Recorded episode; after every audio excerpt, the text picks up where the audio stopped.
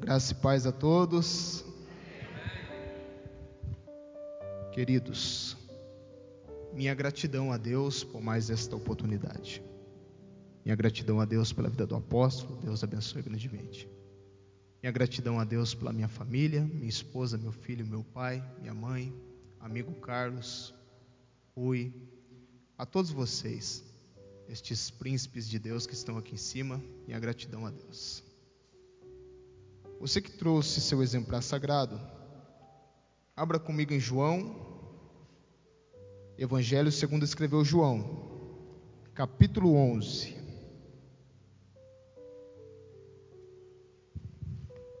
Ontem, enquanto eu trabalhava, o apóstolo me disse se eu tinha um tema. E eu gostaria de pregar uma mensagem aqui para vocês nesta manhã. Só que cheguei em casa e comecei a meditar e estamos debaixo de uma temática. Setembro, tempo de restituição. Deus me incomodou para falar sobre restituição nesta manhã, sobre restauração. João capítulo 11, versículo 43 e 44, diz assim: Tendo dito isso, Jesus clamou em alta voz: Lázaro, vem para fora. O morto saiu, tendo as mãos e os pés enfaixados, e o rosto envolto num lenço. Disse Jesus: desatai-o e deixai-o ir. Queridos, este texto é muito discorrido, dissecado por muitos. O texto vai começar nos dizendo em João, capítulo de número 11: estava enfermo certo Lázaro de Betânia, aldeia de Maria e de sua irmã Marta. Versículo 3: As irmãs vai mandar um mensageiro até Jesus com uma mensagem apelativa dizendo: Lázaro, aquele a quem amas, está enfermo. Elas disseram: Senhor, aquele a quem amas está enfermo. Perceba que elas são apelativas no recado a qual elas mandam para Jesus. Elas não vão dizer aquele a qual ama o Senhor está enfermo, mas elas dizem aquele a quem o Senhor ama está enfermo. Aquele a qual tem um relacionamento com o Senhor está enfermo. Porque há quem pense que, pelo fato de sermos íntimos com Jesus, pelo fato de sermos íntimos com Deus, nós estamos isentos das adversidades, estamos isentos das provações, estamos isentos das adversidades. E não é assim, porque aquele a qual Jesus ama está enfermo aquele a qual é amado do Senhor, tem um relacionamento com o Senhor e está enfermo. Por quê? Porque isso não nos isenta de estarmos vivendo por aflições, o fato de sermos amados por Deus. E deixa eu lhe dizer uma coisa: pelo fato de sermos íntimos com Deus, sofremos até mais do que as pessoas lá fora sofrem. Passamos por tribulações que as pessoas lá fora não passam choramos até mais do que elas chora, choram lá fora. Mas nós não desistimos, sabe por quê? Porque aquele que nos chamou nos garante, aquele a qual se relaciona conosco nos garante de pé em meio a todas as adversidades. Verso 2 vai dizer: Esta Maria, cujo irmão agora estava doente, era a mesma que ungiu o Senhor com um bálsamo e enxugou os pés com os cabelos. Eu gosto do Evangelho de João porque ele vai relatar os fatos que aconteceram dentro do seu próprio Evangelho. Este evento aqui está em João capítulo de número 12, aonde foi oferecido um jantar a Jesus em Betânia, na casa de Simão leproso. E Jesus está na mesa. Jesus está reclinado à mesa.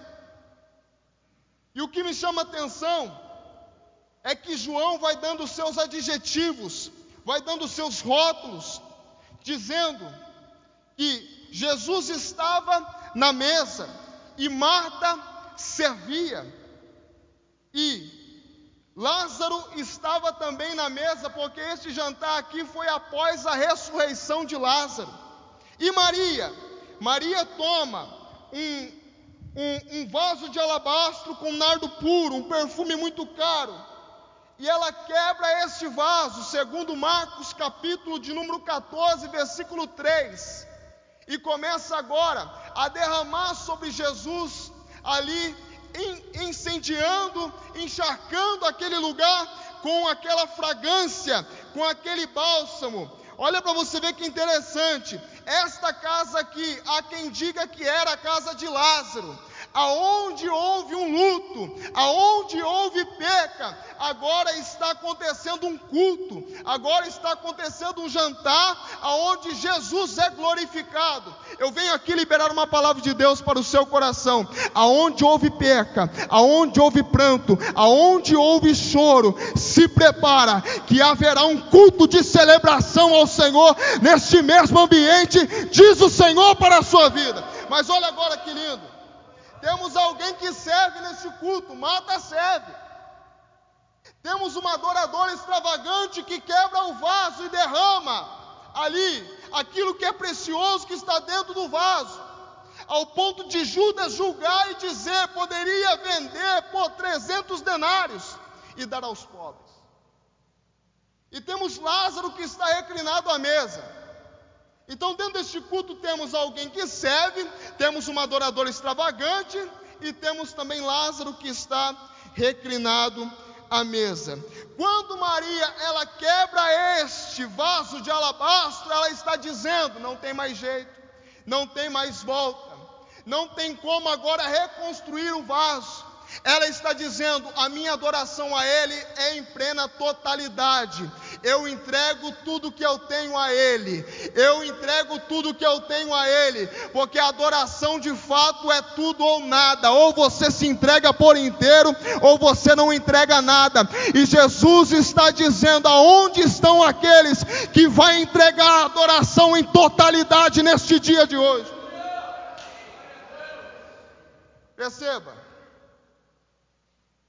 se nós observarmos para os adjetivos, para os rótulos que João vem dando, você vai ver que tem uma adoradora extravagante, você vai ver que tem Marta que serve. Quando eu olho para a vida de Lázaro, eu, eu vejo aqui um rótulo muito pobre. Por quê? Ele só está na mesa, não está fazendo absolutamente nada. Se nós formos olhar dentro desta perspectiva de quem está fazendo, é muito pobre. Mas agora, se nós formos olhar para dentro de outra perspectiva, que este Lázaro que está reclinado à mesa é o mesmo que esteve morto por quatro dias e agora reviveu, aí a gente já muda totalmente a nossa perspectiva. Sabe por quê? Porque o importante para Jesus é que ele estava morto e agora ele está desfrutando ali da mesa, dentro do contexto de quem está fazendo, talvez você não está fazendo ainda nada, só que Jesus está dizendo: se alegre, porque outrora você estava morto em seus delitos e em seus pecados, e hoje você está na mesa aqui me adorando. Quando Jesus soube desta notícia, ele liberou uma palavra, ele liberou uma promessa, dizendo: Esta enfermidade não acabará em morte, mas é para a glória de Deus. Esta enfermidade que vem assolando não é para a morte, a missão dela não é, não veio para a morte, mas é para a glória de Deus para que o Filho de Deus seja por ela glorificado. Este problema, esta diversidade que vem assolando você, que você diz, eu vou morrer, eu não tenho mais esperança, não tem mais jeito. Jesus está dizendo: não veio para te matar, mas veio para que Jesus fosse glorificado através da sua vida e através da sua história. Ele liberou uma palavra de promessa, só que o que me chama atenção é que Lázaro morreu. Não morreu? Sim ou não? Morreu. Só que depois ressuscitou. Jesus está dizendo: pode até morrer, só que não vai acabar assim, porque eu estou liberando uma palavra, eu estou liberando uma promessa. E dentro desse contexto aqui, quando ele libera esta palavra, quando ele libera esta promessa, ele permanece aonde ele está. Ele não vai até lá. E diz o texto que ele amava. Ele ficou ainda dois dias no lugar onde ele estava. Isso aqui é muito lindo, porque ele libera uma palavra de promessa, uma palavra de esperança, só que ele não faz absolutamente nada mais do que isso. E quando a peca vem, e quando a frustração bate na porta, e quando Lázaro vem a morrer, isso desconstrói totalmente Marta e Maria. Por quê? Porque tem uma palavra liberada, só que Lázaro morreu. Só que independente se Maria e Marta perderam o controle da situação, o controle continua nas mãos de Deus. Deus está dizendo: Eu te fiz promessas, eu liberei palavra. Só que você muitas das vezes vê as coisas se perdendo, você muitas das vezes vê perdendo o controle da situação. E você diz, mas e a promessa? E aquilo que Deus liberou? Deus me trouxe aqui para dizer: cada palavra que Ele liberou sobre a sua vida continua de pé, sobre a sua vida e sobre a sua história. E tem mais: aquilo que manteve você de pé até hoje, sem você ver absolutamente nada daquilo que você espera, são as promessas de Deus que estão vivas dentro de você, porque Ele vela pela Sua palavra para que se cumpra. Eu não vi ainda nada acontecer, eu não vi ainda nada acontecer da forma que eu espero, não vi absolutamente nada, mas tem uma palavra que foi liberada sobre a minha vida e sobre a minha história, e quando o sofrimento vem, quando a crise vem, é ela que me sustenta de pé. É a palavra que nos sustenta de pé. Olha agora o que Jesus vai dizer: voltemos para a Judéia. Só que em João 10, 31 ou 33, foi desse ambiente que eles saíram quase apedrejados. Foi nesse ambiente que não receberam ele. Foi nesse ambiente que não honraram ele. Foi nesse ambiente que não, dá, não deram o seu devido valor. Só que agora ele vai dizer: voltemos. Os discípulos aqui vai entrar em crise. Tomé vai dizer: voltemos junto com ele para morrer. Incrédulo, só que porém fiel. Aí Jesus vai dizer para eles: voltemos para o ambiente a qual fomos humilhados, voltemos para o ambiente a qual não fomos bem recebidos, voltemos para o ambiente a qual não fomos honrados. Deixa eu lhe dizer uma coisa. Sinceramente, se fosse eu, se fosse você, não voltaríamos. Não gostamos de voltar em ambientes a qual não fomos bem recebidos. Não gostamos de voltar para o ambiente a qual não fomos honrados. Só que Jesus está liberando uma ordenança para eles. Voltemos para a Judéia. Voltemos para o ambiente a qual vocês não desejam voltar. Por quê? Porque é dentro deste ambiente a qual eu e você fomos humilhados, a qual nós não queremos voltar. É que está para acontecer grandes moveres e grandes milagres, é que está para acontecer algo sobrenatural que vai marcar a nossa vida e a nossa história. Se eles não obedecessem este comando, eles nunca viveriam aquilo que viveu. Então para de questionar quando Deus te fala, volte para algumas judeias da sua vida. Eu não quero que você seja humilhado naquele ambiente mais. Eu não quero que você não seja mais bem recebido lá, mas eu quero que a minha glória venha a ser revelada na sua vida dentro desta Judeia. Então volta. Ele nos fará voltar.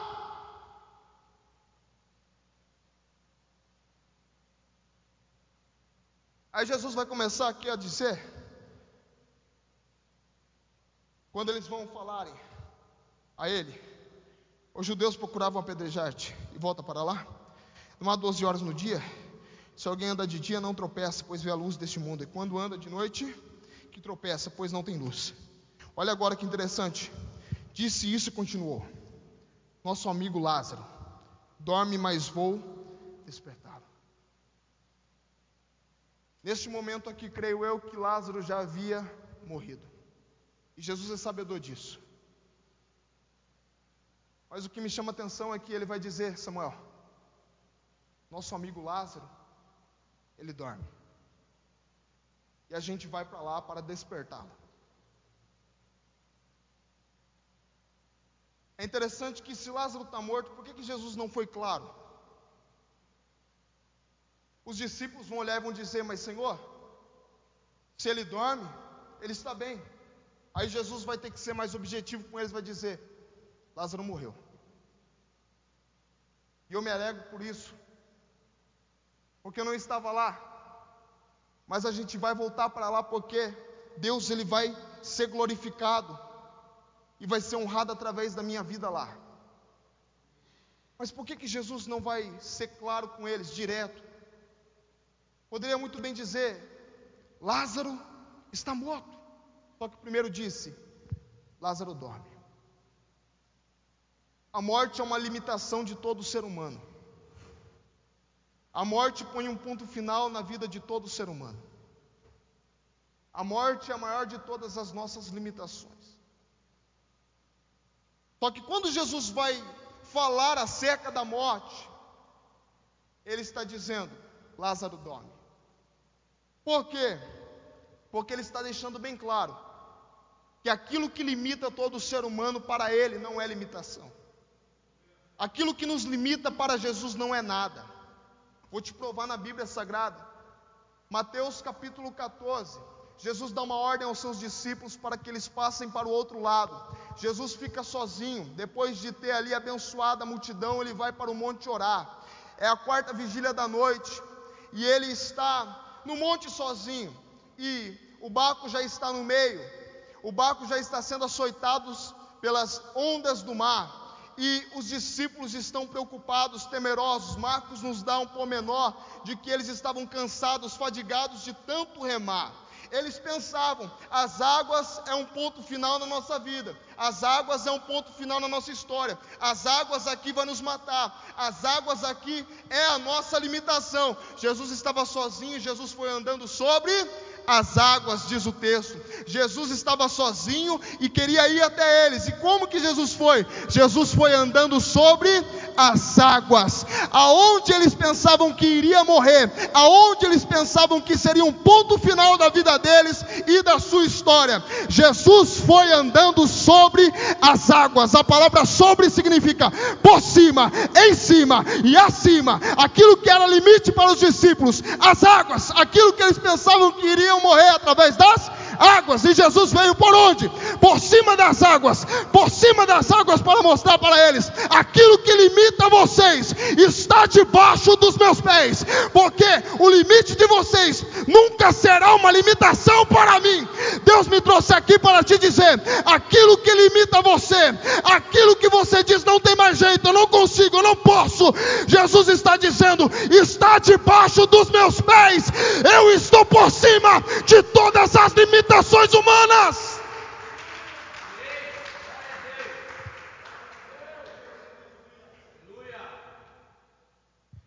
Escuta isso aqui. Quando Quando Jesus chegou, já fazia quatro dias que Lázaro havia sido enterrado. Ele estava de 30 a 33 quilômetros desse ambiente. Muitos judeus tinham vindo visitar Marta e Maria para consolá-las acerca de seu irmão. Só que no verso 20, ouvindo Marta que Jesus vinha, saiu-lhe ao encontro. Maria, porém, ficou em casa. Isso aqui me chama muita atenção porque o maior dos consoladores chegou. E qual é a atitude de Marta? Ela sai ao encontro e Maria fica. Mas se nós observarmos a vida de Marta, uma atitude dessa é de fato esperado por Maria, não por Marta. Porque se nós observarmos em Lucas capítulo 10, a partir do versículo 39, Marta não dá prioridade para Jesus quando Jesus está dentro da casa. Marta está fadigada com os seus afazeres e Maria, Maria está nos pés aprendendo. Então, Marta não priorizava Jesus como de fato deveria ser priorizado, só que agora veio a perca, a perca bateu na porta dela, e agora quem sai ao encontro é ela.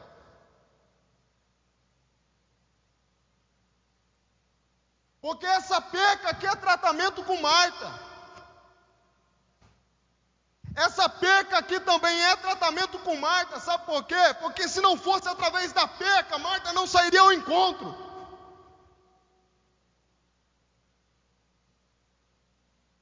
Deus está dizendo neste dia de hoje: fui eu quem permiti você perder muitas coisas na sua vida, fui eu quem fechei muitas portas, fui eu que permiti términos de relacionamentos, fui eu que permiti rompimentos de aliança, eu permiti você perder só para mim não te perder. Fui eu que permiti que você perdesse só para eu não perder você. Porque se Deus não permitisse você perder muitas coisas, você não estaria aqui num domingo de manhã como este. Você estaria passeando, estaria no shopping, estaria em qualquer outro lugar, menos dentro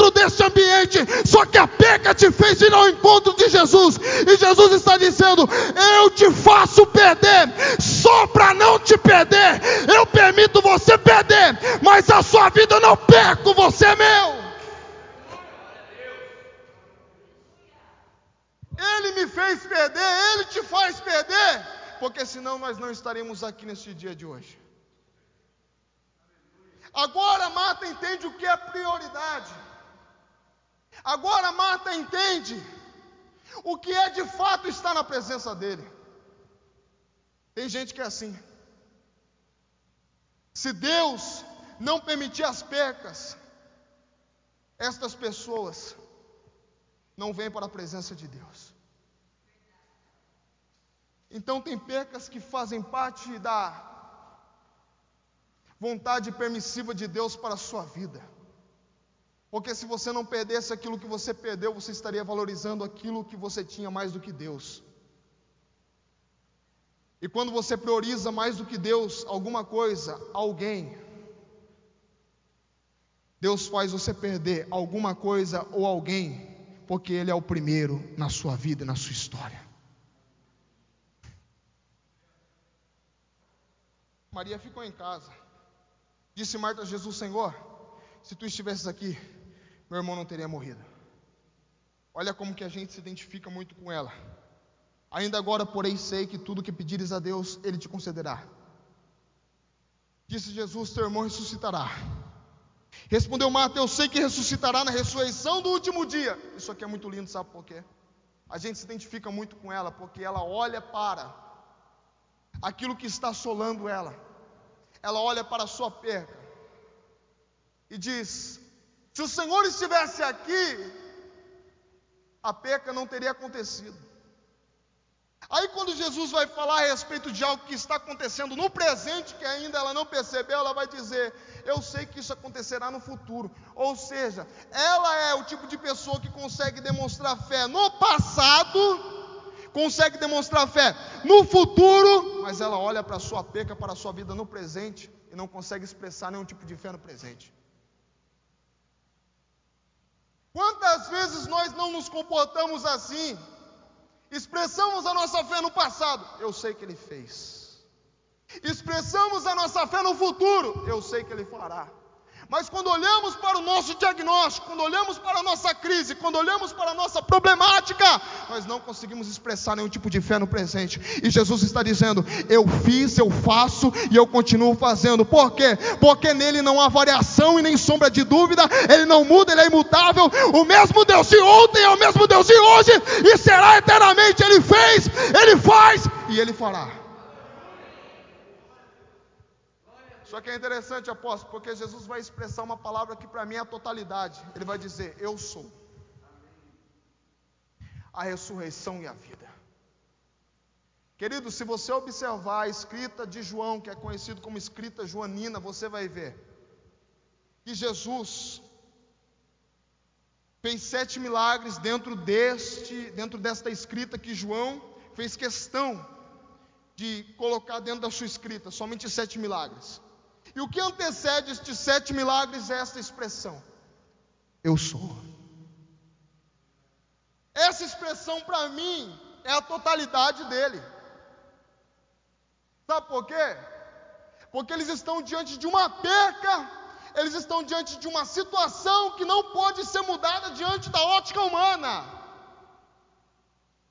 Só que Jesus vai liberar uma palavra dizendo: Eu sou.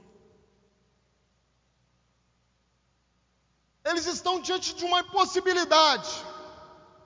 E quando Jesus libera a palavra eu sou, Jesus está dizendo: eu sou o Deus das causas impossíveis. Eles estão diante de algo que não poderia ser mudado para eles, diante da ótica humana deles, impossível. Isso limita eles. Agora Jesus está dizendo: Eu sou o Deus do impossível. Para mim não, não há limitação nenhuma. Eu sou o Deus do impossível. Deus me trouxe aqui para te dizer: aquilo que limita você não limita Deus. Ele é o Deus das causas impossíveis. Lucas 1,37. Porque para Deus nada é impossível. Ele é o Deus do impossível. E Ele está expressando esta palavra: Eu sou. E quando ele libera essa palavra, eu gosto de João, quando João vai dizer quem ele é. Em João 1 ele é filho de Deus, em João 2 ele é filho do homem, em João 3 ele é mestre divino, em João 4 ele é ganhador de almas, em João 5 ele é o grande médico, em João 6 ele é o pão da vida, em João 7 ele é a água da vida, em João 8 ele é o defensor do fraco, em João 9 ele é a luz do mundo, em João 10 ele é o bom pastor, em João 11 ele é o príncipe da vida, em João 12 ele é rei, em João 13 ele é servo, em João 14 ele é o consolador, em João 15 ele é a videira verdadeira, em João 16 ele é o doador do Espírito Santo, em João 17 ele é o grande intercessor. Em João 18 ele é o sofredor moderno. Em João 19 ele é o salvador crucificado.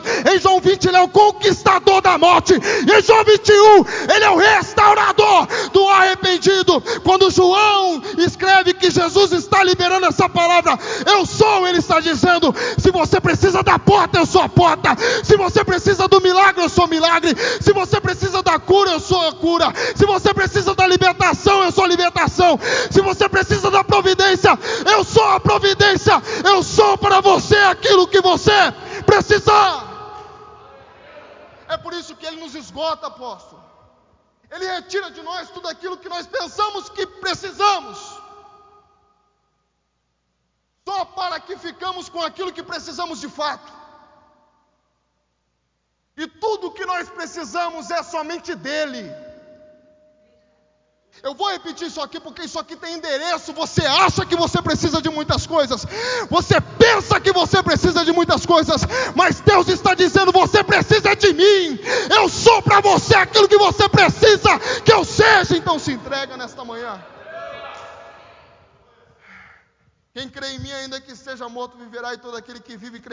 nunca morrerá. Crê nisso? Disse ela: Sim, Senhor. Creio que tu, tu és o Cristo, Filho de Deus, que havia de vir ao mundo. Depois que ela disse isso, voltou e chamou Maria, sua irmã, em particular, dizendo: Mestre está aqui, te chama. Quando Maria ouviu isso, levantou-se depressa e foi encontrar-se com Jesus. Isso aqui é interessante, versículo 30. Ora, Jesus ainda não tinha entrado na aldeia, mas estava no lugar onde Marta encontrará. Olha o que o verso 30 diz. Samuel, ele não entrou ainda na situação, mas ele está no lugar onde Marta o encontrou. Sabe o que isso está dizendo? É que ele pode não ter entrado ainda em situações da nossa vida, mas ele está dentro daquele ambiente de intimidade a qual você sabe aonde encontrá-lo. Ele está dizendo para mim, para você, eu posso não ter entrado ainda na situação, eu posso ainda não ter entrado dentro do contexto da sua história, mas eu estou dentro daquele ambiente de relacionamento que você sabe aonde eu estou, você sabe aonde me encontrar, você sabe aonde me deixou. Então volta para o ambiente de intimidade e me leva com você para dentro dessa aldeia para eu mudar o contexto que está acontecendo ali. Jesus está dizendo: Eu ainda não entrei na situação de fato, mas você sabe aonde me encontrar, eu estou no mesmo lugar. E não sou eu que saí do ambiente, não. De intimidade, de entrega, de devoção, não é Deus quem sai, somos nós. Então Deus está dizendo: eu continuo no mesmo lugar. Quando os judeus que estavam com Maria em casa e a consolavam, perceberam quão rapidamente se levantará e sairá, seguiram-na supondo que ia ao túmulo para chorar ali.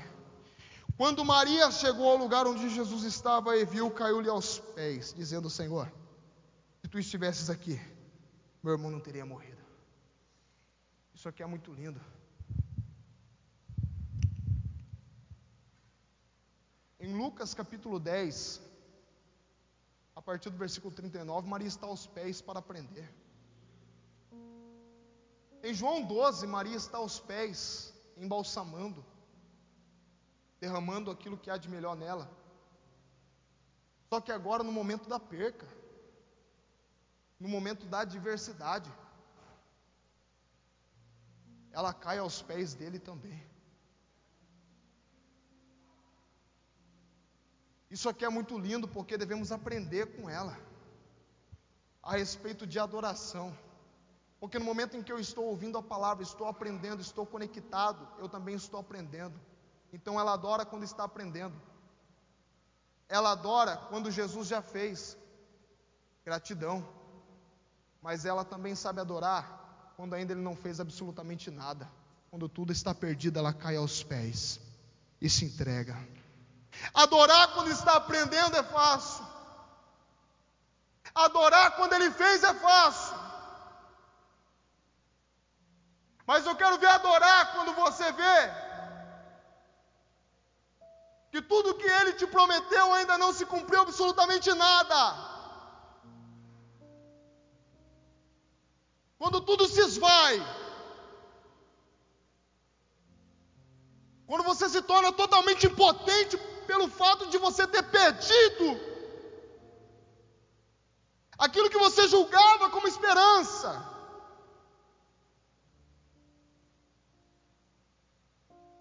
Adorar quando você está vendo as coisas acontecerem é muito fácil, mas e quando você começa a perder, começa a fugir as coisas do seu controle?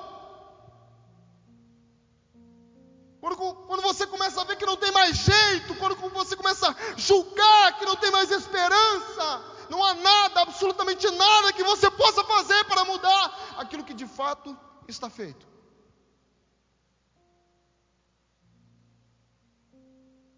É nesse momento que ela entra dentro do cenário e adora. Porque ela está ensinando uma lição para mim e para você. Que adorador adora até mesmo na dor. E nas horas mais angustiantes da nossa vida. Ela está dizendo: é possível você adorar quando você pede. É possível você adorar quando você está sem estrutura. É possível você se render quando não tem mais jeito, quando não tem mais solução.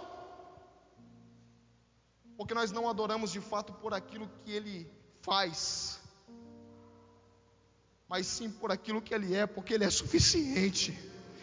Ele é mais do que suficiente. Então, diante de todas as pecas, ela está dizendo: é possível adorar, mesmo que você não veja aquilo que Ele te prometeu de fato ainda se cumprindo. Se ajoelhe diante dele e adore, coloque Ele acima de tudo e de todos, como de fato Ele é, e coloque você no lugar devido de adoração aos pés dele, que é o lugar mais alto onde nós podemos estar. E é nesse momento a qual a gente coloca Ele acima de tudo e de todas as coisas. Vamos finalizando aqui. Ela vai dizer: se o Senhor estivesse aqui, meu irmão não teria morrido. Vendo ela chorar, vendo os judeus chorar, vendo os planteadores chorar, ele se comoveu. Comover aqui é mover em seu espírito. O espírito dele moveu. Ele chora. Ele se compadece da minha dor. Ele se compadece da sua dor. Não pense você que aquilo que você passa, você passa sozinho. Ele se compadece do seu sofrimento. Ele se compadece das suas lágrimas. Ele chora quando você chora também. O texto está dizendo, ele chorou, ele se comoveu. Porque se tem algo que comove, é a perca. Partindo para o final. Onde o puseste? Só que é muito lindo. Olha a pergunta de Jesus: Onde o puseste? Sabe qual é a atitude delas? Senhor, vem e vê. Sabe o que ela está dizendo? Eu não vou levar problema até Jesus, mas eu vou levar Jesus até o problema. Não, você não entendeu. Aonde puseste o corpo, Senhor? Vem e vê. Eu não quero levar problema até ele, mas eu quero levar ele até o problema. Porque tem gente que vai orar, só coloca problema.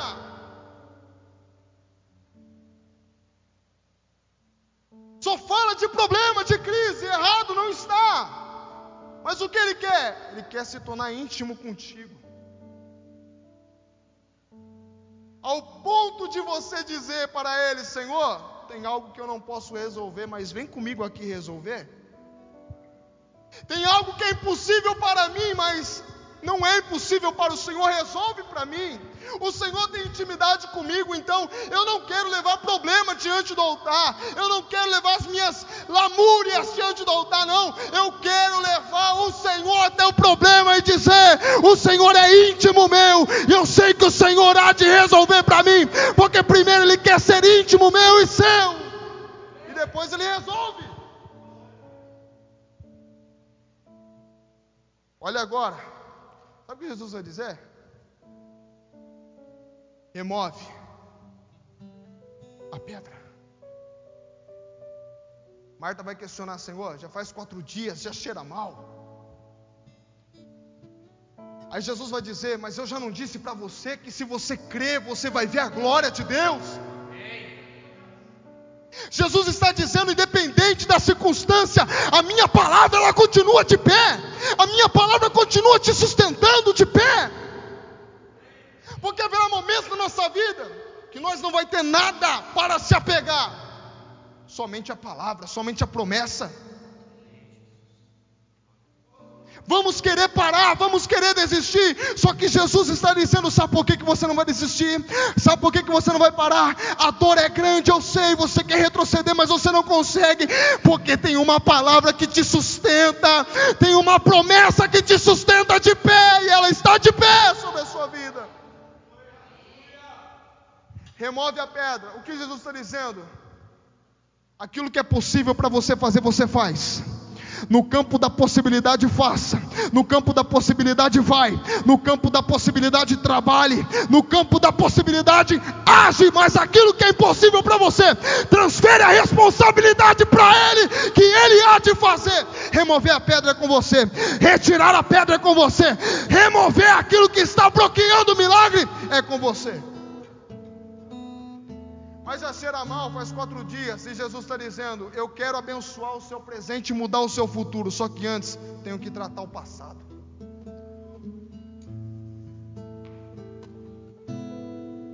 Então remove. Sabe aquele sonho que você já sepultou aqui dentro? Jesus está dizendo: Estou eu querendo tratar hoje. Remove a pedra. Mas Senhor, já faz tanto tempo que eu enterrei. Jesus está dizendo, mas a promessa continua de pé sobre a sua vida, sobre este sonho, sobre este projeto, sobre a sua casa, sobre a sua família. E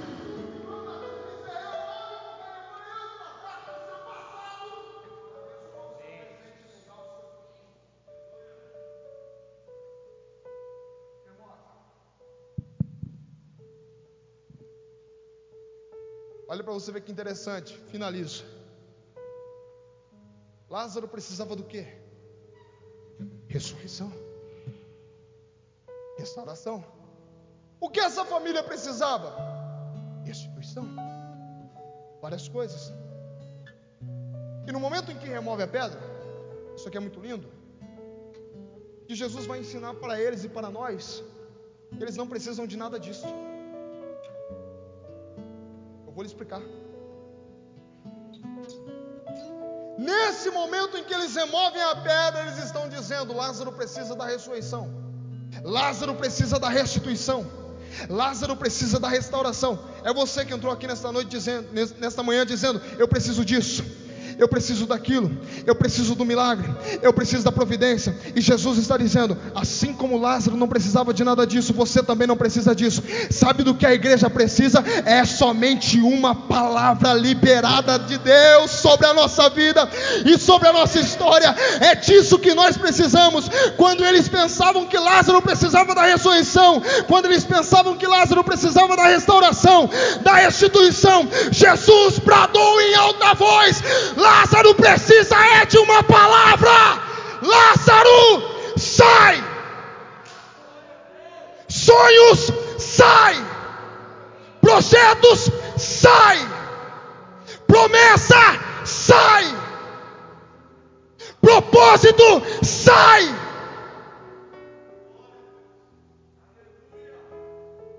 Você acha que precisa de muito, e Deus está dizendo: você precisa somente de uma palavra que mudará o contexto da sua história, porque se Ele liberar uma palavra, a palavra vem e ela traz a restituição, a restauração, a cura, o milagre, a providência, e Ele libera uma palavra hoje sobre os teus sonhos, sobre os teus projetos, sobre aquilo que você julgava que não havia mais esperança. Ele está dizendo: Lázaro, sai. Por que, que ele é específico em chamar pelo nome? Porque se ele fala morto, todos os mortos que morreram em Cristo iriam ressuscitar naquele momento. Aí ele é específico para nos dizer: o teu sonho tem um nome específico também. E hoje, Ele está chamando o teu sonho de volta para fora, pelo nome, pelo nome, pelo nome prepara o louvor. É pelo nome que Ele está chamando o seu sonho, é pelo nome que Ele está trazendo a existência de volta aquilo que já não existia, é pelo nome que Ele está trazendo a restauração, é pelo nome que Ele está trazendo a restauração, a restituição, é pelo nome, Ele está ordenando, sai para fora. Você não precisa de muito, não, você precisa somente de uma palavra, e hoje a palavra está sendo liberada. Lucas 7,7, o centurião, ele entendeu isso e disse: Eu não sou digno de que entres dentro da minha casa, mas ordena aí mesmo de onde o Senhor está, uma palavra, porque eu sei que ela é poderosa e mudará o contexto da minha história. Puramai, choriandarai. Você precisa de uma palavra, você precisa de uma palavra, e Jesus está liberando ela sobre a sua vida. Mas perceba, ele liberou a palavra, só que ele está totalmente atado. Os judeus não atam como os egípcios por parte, atam o corpo inteiro. Agora você imagina a dificuldade dele de sair. Imagina a dificuldade dele de sair para fora. É muito grande. Só que mesmo atado, o morto reviveu e começou a andar. Mesmo em tamanha dificuldade, o sonho reviveu e começou a andar, começou a se movimentar, mesmo em tamanha dificuldade, aquilo que Deus te deu vai voltar a andar, vai voltar a caminhar, vai voltar a frutificar.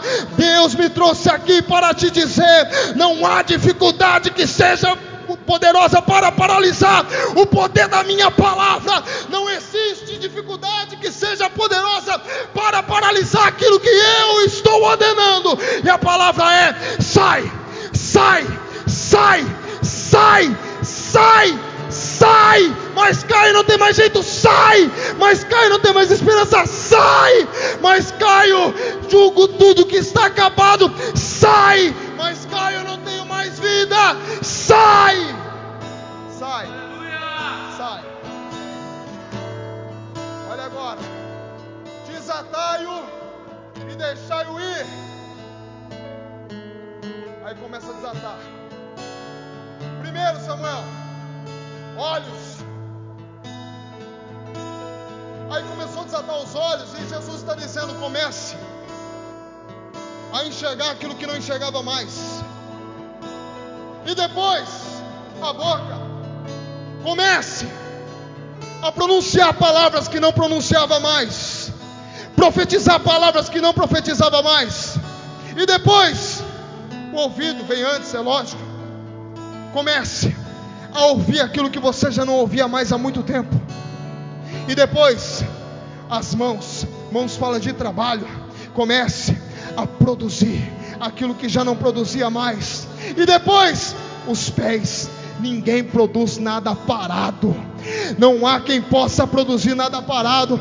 Aí Jesus está dizendo: comece a caminhar, comece a transitar, comece a se locomover. Para quê? Para produzir, e o meu nome será glorificado. Jesus está dizendo: é tempo de restituição. Estou eu restituindo a visão, estou eu restituindo os ouvidos, estou eu restituindo a tua fala, estou eu restituindo o trabalho. Vai produzir, vai frutificar. Estou eu voltando a restituir sobre a sua vida.